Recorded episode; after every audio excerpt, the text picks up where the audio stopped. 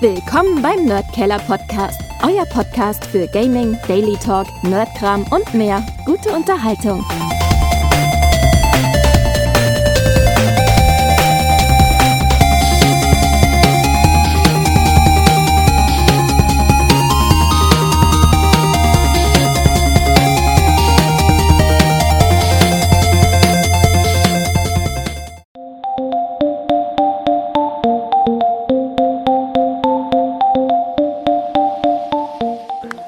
Wir haben es jetzt geschafft, den Cheforganisator, ich hoffe, das ist der richtige Titel, von der Comic-Con zu uns zu holen. Ähm, es sind jetzt fünf Jahre Comic-Con. Vielleicht, dass du uns kurz erzählst, wie du zur Comic-Con gekommen bist und was eigentlich so dein Hauptaufgabenbereich ist, vorher und währenddessen. Sehr gerne. Ich stelle mich ganz kurz vor, mein Name ist Florian Schermann. Ähm, ich arbeite bei, bei Read Exhibitions. Read Exhibitions ist ein Unternehmen, das in äh, über 30 äh, Ländern der Welt tätig ist. Wir sind Messe- und Kongressveranstalter. Und ähm, 2015 kam aus den USA von unserer Schwesterngesellschaft sozusagen, der Read Pop, das Thema Comic-Con nach Österreich. Ein äh, Bekannter von mir hat zu der Zeit hier die Geschäftsführung übernommen und hat mich gefragt, ob das nicht etwas wäre für mich. Ich habe davor schon Matura-Reisen und andere Großevents organisiert und äh, habe dafür, daher ein bisschen einen, einen, einen Erfahrungs-Background im, im Bereich äh, große B2C-Veranstaltungen, also wo es um, um Fans, um, um Besucher geht. Und äh, das Projekt hat mir dann sehr gut gefallen und so bin ich hierher gekommen. Ich muss auch aber dazu sagen, dass ich selbst eigentlich, zumindest zu dem damaligen Zeitpunkt, nicht ausgesprochen etwas mit Comic, Superheldentum oder, oder sonstigen Nerd-Themen äh, zu tun hatte. Ich habe in meiner Kindheit zwar schon Comics gelesen, aber viele werden jetzt lachen, eigentlich ausschließlich Asterix und Clever und Smart. Ja. Das waren meine zwei Dinge, die mich in meiner Kindheit halt irgendwie begleitet haben. Zu den Superhelden habe ich irgendwie nie so richtig gefunden. Ähm, ja, ich bin Jahrgang 1973, da war natürlich Fernsehen auch noch in einem anderen Stadion, als es heute ist. Im Laufe der Zeit habe ich mich dann natürlich durch meinen Beruf auch mit diesen ganzen Themen sehr ausführlich auseinandergesetzt und habe hoffentlich sehr viel dazulernen können. Aber ein ausgesprochener Comic-Experte oder Film- und Fernsehexperte bin ich nicht. Also in den letzten fünf Jahren kann man sagen, hat die Comic-Con schon einen gewissen Einfluss auf dich gehabt. Ähm, wie findest du, hat sich die Comic-Con verändert? Gibt es Dinge, die ihr noch in Zukunft machen wollt? Ähm, sie ist ja relativ groß geworden mittlerweile. Habt ihr Pläne, noch mehr zu wachsen oder ist das jetzt ein Stadium, wo ihr sagt, ihr seid einmal zufrieden? Ähm, ich bin ein Mensch, der nie zufrieden ist. Äh, es ist eine Show, die, diese Fünf-Jahres-Edition, ähm, die ist ähm, eigentlich, wie man sich ja träumen lassen kann. Wie du gesagt hast, wir sind, wir sind gut gewachsen, immer aber glaube ich richtig und nachhaltig, nie zu schnell. Wir haben keine Schritte gemacht, die wir dann im Nachhinein wieder bereut haben. Aber selbst bei einer Show, wo eigentlich alles perfekt läuft, wo jeder Fan zufrieden ist, jeder Mitarbeiter zufrieden ist, äh, jeder äh, Pressevertreter zufrieden ist, sehe ich immer noch Dinge, die man verbessern kann. Und ich habe schon wieder ganz große Visionen für die Zukunft. Und nein, wir wollen weiter wachsen, wir wollen unseren Fans noch mehr äh, Spaß bieten, noch mehr Abwechslung bieten, noch mehr Themenvielfalt bieten, noch bessere und noch größere Schauspieler bieten und also einfach uns in jedem Bereich weiterentwickeln. Das Gute an der Sache ist, wir haben hier mit der Messe Wien den nahezu perfekten äh, Venue gefunden. Wir haben ungefähr aktuell von den 60.000 Quadratmetern, die es hier gibt, oder knapp 70.000 Quadratmetern, bespielen wir, bespielen wir knapp über die Hälfte, also rund 35.000 Quadratmeter, ähm, was äh, mit dieser Aussage schon zeigt, wo wir noch hin können. Das heißt, wir können uns noch knapp verdoppeln und das ist auch mein ganz klares Ziel für die Zukunft. Äh, natürlich wird es dann noch mehr Hallen geben, noch mehr Inhalte, auch noch mehr im Bereich Gaming und E-Sport und noch mehr Schauspieler, noch mehr Themen mit deiner reichhaltigen Erfahrung schon im Organisieren von so Groß-Events, wo würdest du sagen, ist der Unterschied zwischen einem, sage ich einmal, Nerdfest, wie es die Comic-Con ist, und anderen Groß-Events, wenn man sowas organisiert, abseits des Publikums natürlich? Es gibt ganz viele technische Unterschiede, die würden jetzt vielleicht dem, dem, dem, dem Betrachter so gar nicht äh, in erster Linie ins Auge stechen oder auffallen. Das fängt zum Beispiel damit an, dass wir ungefähr dreimal so viel Garderobe hegen brauchen bei der Comic-Con wie bei anderen Großveranstaltungen hier. Ähm, viele wissen ja, dass wir hier auch eine Ferienmesse oder eine Autoshow zu, zu, Gast haben, wo natürlich von der absoluten Besucherzahl noch, noch viel mehr Leute kommen ähm, als, als zu einer Comic-Con. Äh, der Unterschied ist einfach, dass natürlich der durchschnittliche Comic-Con-Besucher, äh, fast zwei Drittel unserer Gäste sind verkleidet, die kommen im Cosplay. Jetzt besteht natürlich diese Anforderung an eine Garderobe viel stärker als bei einer anderen Veranstaltung, wo ich vielleicht einmal mit der Jacke hineingehe oder wenn mir heiß ist, die Jacke dann über die Schulter lege. Äh, genauso ist das mit der Verweildauer. Bei, einer, bei anderen Großveranstaltungen im Durchschnitt haben wir so eine durchschnittliche Verweildauer von zwei bis zweieinhalb Stunden. Bei der Comic-Con sind es über sechs Stunden. Das zeigt schon, äh, wie die Leute hier anders vom Konsumverhalten sind. Und äh, das waren jetzt vielleicht zwei kleine technische Details, aber was dahinter steht und was den Unterschied macht zu den von dir angesprochenen Veranstaltungen oder Events, ist einfach dieses Fan-Engagement, diese Begeisterung. Du hast das vorher Nerdtum genannt. Ja?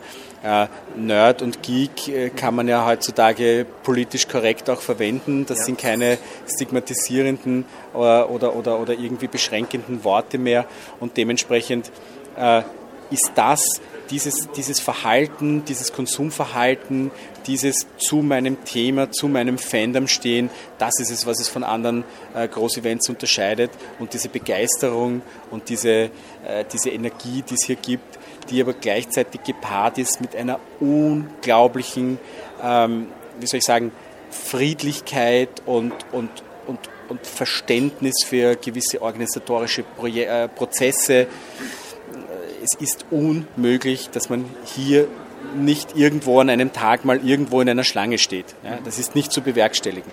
Aber das wissen die Leute. Sie wissen, dass wir da gut darauf vorbereitet sind, dass wir organisiert sind und dass wir das Beste tun und nehmen das in Kauf. Und es geht alles friedlich und, und, und, und gut ab. Und das ist es, was es von anderen Großevents wie zum Beispiel von Musikevents, wo natürlich immer wieder auch Alkohol und Drogen im Spiel sind, äh, oder, oder anderen Festivals unterscheidet. Stars sind ja ein zentraler Bestandteil aller großen Comic-Cons, so auch der Vienna Comic-Con. Was ist ein Star, an den du dich persönlich sehr gut in diesen fünf Jahren zurückerinnerst, wo man sagt, keine Allüren, sehr freundlich und andererseits, was ist so ein Star, wo du dir denkst, pff, der hat uns organisatorisch wirklich einiges an Nerven gekostet? Äh, es gibt Vertreter für beide Gruppen. Ich, ich erinnere mich äh, an sehr viele, also überraschenderweise eigentlich an fast alle Stars in einer extrem positiven Art und Weise. Äh, dort, wo vielleicht noch ein bisschen negative Erinnerungen sind, das sind wirklich die Ausnahmen, die aber wiederum die Regel ja bestätigen. Ganz besonders muss man da immer wieder erwähnen, es gibt so eine, es gibt auch in diesem Popkulturkreis so eine alte Schule, muss man ehrlicherweise sagen. Das sind so Leute wie John Rhys Davis oder Sylvester McCoy David Bradley, den wir heuer hier haben, das sind Menschen, die leben genauso wie ihre Fans für diese Themen und die nehmen sich unendlich viel Zeit. Die nehmen sich so viel Zeit, dass sie uns als Organisatoren schon wieder in Bedrängnis bringen, weil die regelmäßig Interviews überziehen, Autogrammstunden überziehen, ja. Fototermine dauern zu lang. Und ähm, uns das natürlich immer wieder halt ein bisschen auch dann vom Zeitablauf in die, in die Bredouille bringt. Aber das machen wir gerne für die Fans und das nehmen wir gerne in Kauf und wir haben auch immer einen Plan B im, im Petto. Also das sind die Leute, die wirklich da ganz klar herausstechen, die das ernst nehmen, die 100,0 Prozent für den Fan da sind und das bleibt einem natürlich auch immer wieder gerne in Erinnerung. Und dann gibt es halt ein, zwei schwarze Schafe, die halt äh, sich dann schon ein bisschen zu wichtig nehmen und halt ein bisschen einen überorganisatorischen Aufwand auslösen. Ähm, da geht es dann meistens um Dinge wie äh, Limousinen, äh, Annehmlichkeiten, die sie im Hotel wünschen und sonstige Sachen. Nichts, was man am Ende des Tages nicht erfüllen kann, äh, wo es eigentlich eher nur oft darum geht, ob man das halt in dieser Verhältnismäßigkeit dann auch okay findet oder nicht. Aber wir versuchen am Ende des Tages immer alle glücklich zu machen, nicht nur unsere Fans, sondern auch die Schauspieler, weil die transportieren letztendlich unter ihren Kollegen natürlich auch die Message hinaus nach Amerika oder nach England, dass wir eine tolle Convention sind und dass man gerne zu uns kommt. Und es ist bis jetzt immer noch alles gut über die Bühne gegangen und hat perfekt funktioniert. Gibt es einen persönlichen Star, den du dir wünschen würdest? Muss jetzt nicht unbedingt Popkultur sein, sondern wirklich, wo du sagst, den hättest gerne einmal da? Definitiv. Äh, auch wenn ich eingangs gesagt habe, dass ich kein ultimativer Popkultur äh, Kenner und, und, und, und Fan bin, gibt es doch natürlich viele Dinge, die ich halt gern einfach auch, auch privat mit, mit meiner Frau zu Hause konsumiere. Und da gehört eine Serie dazu, äh, die mir ganz oder die uns ganz besonders ans Herz gewachsen ist. Das ist Sherlock. Mhm. Und dementsprechend würde ich mir also natürlich den Benedict Cumberbatch wünschen, auch weil ich ihn in dieser Rolle des äh, Dr. Strange grenzgenial finde. Ich bin persönlich gar nicht so ein Mega-Fan von den, von den aktuellen Superheldenfilmen, also zum Beispiel von den Avengers, wo es nur noch noch größer, noch, noch mehr Zerstörung, noch mehr Jim Bum Trara ist, sondern mir geht es oft auch wieder um diese Story dahinter, die erzählt wird, auch mit dieser Bildsprache. Und da hat mir Dr. Strange sehr, sehr gut gefallen. Also Benedict Cumberbatch definitiv ein, ein Wunschkandidat. Einen hatten wir schon hier, lustigerweise auch der der böse Gegenspieler aus, aus dieser Serie, der, der Dr. Moriarty, der Andrew Scott, den wir letztes Jahr hatten, ähm, war leider sehr, sehr kurzfristig. Der Andrew Scott ist ja eigentlich für eine Absage eingesprungen. Dementsprechend war das so ultra kurzfristig, dass, glaube ich, viele von den Fans gar nicht mehr mitbekommen haben in der Kürze, dass er hier ist. Wir sind daran, äh, diesen Umstand auch zu ändern. Also wir haben wirklich auch schon überlegt, Andrew Scott noch einmal zu bringen. Heuer ist es uns leider nicht gelungen, weil es sich terminlich äh, nicht ausgegangen ist äh, für ihn. Aber das wäre auch so ein Kandidat, den ich gerne noch einmal sehen würde. Und ähm, ja, sonst gibt es natürlich noch einige auf der Liste, aber das sind die zwei, die für mich da persönlich sicher herausstechen. Weil es für Außenstehende immer schwer ist zu beurteilen, Zeit ist natürlich immer ein Faktor für die Stars, aber wie ist es für euch von Kosten her? Was für Kosten tragt sie überhaupt, wenn ein Star kommt, abseits der Gage? Und wie kann man sich das als Außenstehender vorstellen, wenn man so einen Star für so ein Event bucht? Was sind da so die Hürden, die einen da tagtäglich dann beschäftigen? Das ist eine sehr interessante Frage. Das ist nämlich etwas, mit dem ich mich fast täglich beschäftige. Weil wir haben natürlich äh, eine Webseite, über die man uns erreichen kann, Social-Media-Kanäle, also letztendlich E-Mail-Adressen, äh, wo man uns auch erreichen kann. Und es kommen ganz, ganz, ganz, ganz viele E-Mails, also ich würde mal sagen sicher so ein paar tausend im Jahr, ähm, wo ich mir auch wirklich selber die Zeit nehme, die persönlich zu beantworten, weil mir das einfach auch ein Anliegen ist und, und, und ganz wichtig ist. Ähm, wo die Leute sagen, ladet doch bitte den und den ein. Und äh, dann werden halt so Namen genannt wie Robert Downing Jr. und äh, Tom Holland und all die, die, die absoluten Größen dieser Branche, die halt im Moment so, so da sind. Und ich muss das dann halt immer mit einem, mit einem Schmunzeln äh, lesen und auch beantworten, weil ich halt da merke, dass, dass die Fans halt, also erstens mal, dass es extrem wichtig für sie ist, aber dass sie da halt einfach zu wenig Einblick hinter die Kulissen haben und sich halt denken, das liegt bei uns vielleicht daran, dass wir an die noch nicht gedacht haben oder dass wir zu faul sind, die einzuladen oder so. Und das Lustige an der Sache ist halt, nein, natürlich, dort, dort fängt unsere Liste an. Ja. Nur wir sind halt hier in Österreich und nicht in San Diego. Ähm, und, und, und wir sind halt auch erst fünf Jahre und noch nicht 30 Jahre am Markt und wir sind da halt einfach noch in einer Kategorie, wo wir uns solche Schauspieler schlicht und ergreifend einfach nicht leisten können und das auch äh, und das ist auch nicht in irgendeiner Weise zurückzuverdienen. Also das ist auch mit dem Kartenverkauf oder sonst was einfach budgetär nicht handelbar. Im Prinzip ist es so, dass wir alles zahlen. Die Schauspieler sind hier eigentlich von uns komplett eingeladen. Das heißt, wir zahlen äh, eine Gage, wir zahlen Flüge, wir zahlen äh, Hotel, wir zahlen alle Limousinenservice, Essen, äh, hier auf der Convention alles. Wir zahlen teilweise natürlich auch, wenn es notwendig ist, noch Securities und andere Sachen, sonstige Annehmlichkeiten, die halt noch gerne gewünscht sind. Und da kommt halt meistens schon eine, eine ordentliche Summe zusammen. Äh, Gibt es da einen Richtwert, was man so sagen kann, was ein durchschnittlicher Star ungefähr kosten würde? Ich glaube, einen durchschnittlichen Star gibt es nicht. Ja. Die Spannbreite ist da ganz groß, aber also unter einem fünfstelligen Betrag ist da nichts mehr zu machen heute.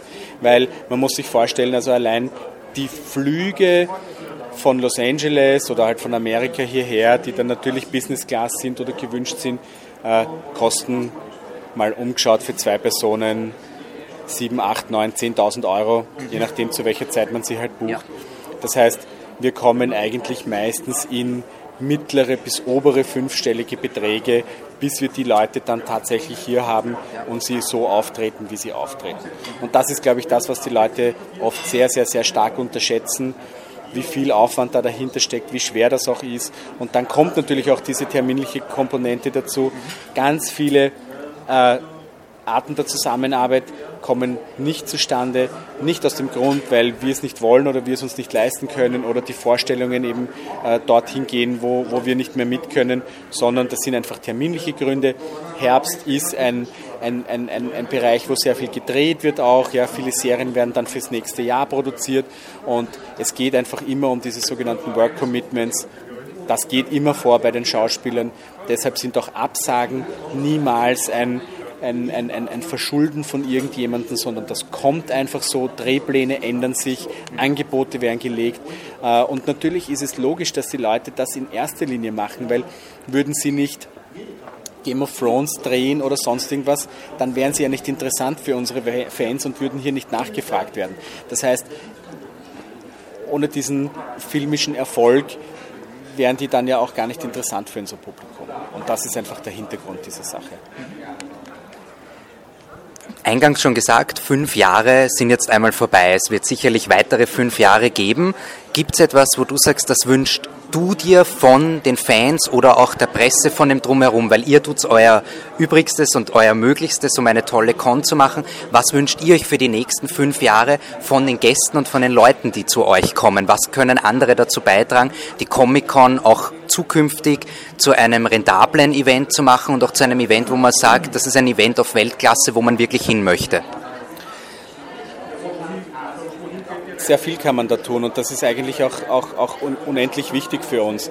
Ähm, deshalb habe ich es eingangs, bevor vielleicht noch das Mikrofon ist, äh, gelaufen ist, auch wirklich gesagt, dass wir äh, diese Zusammenarbeit extrem schätzen, weil das alles funktioniert nur in einer Gemeinsamkeit.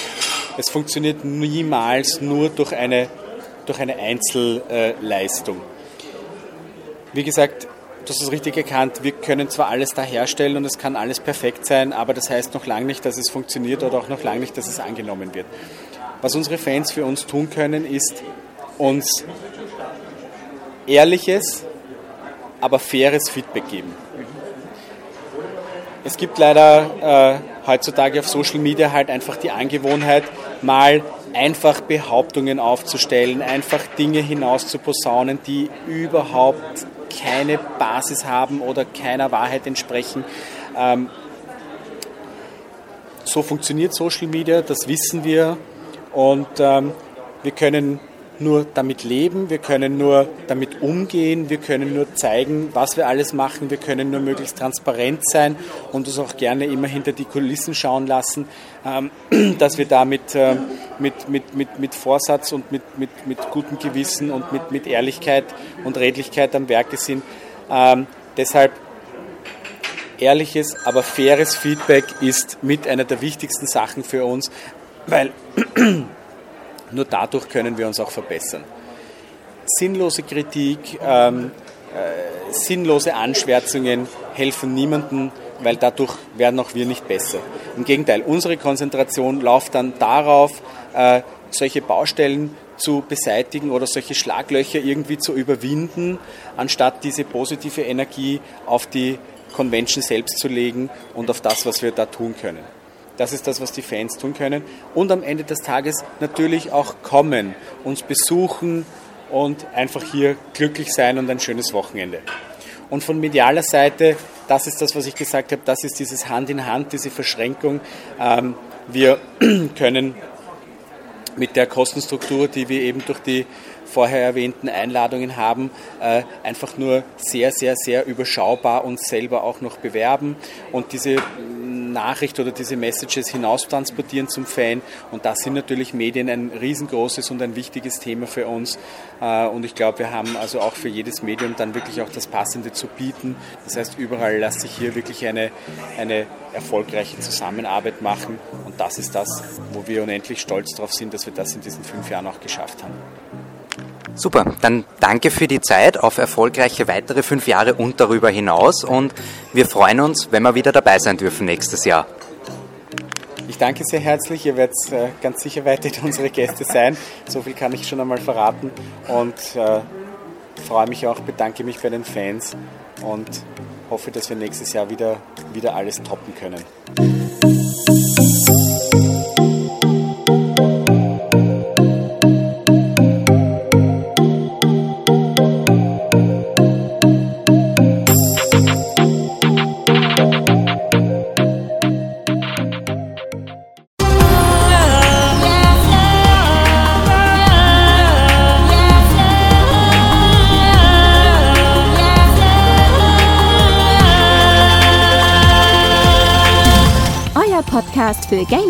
Daily Talk, Nerdkram und mehr.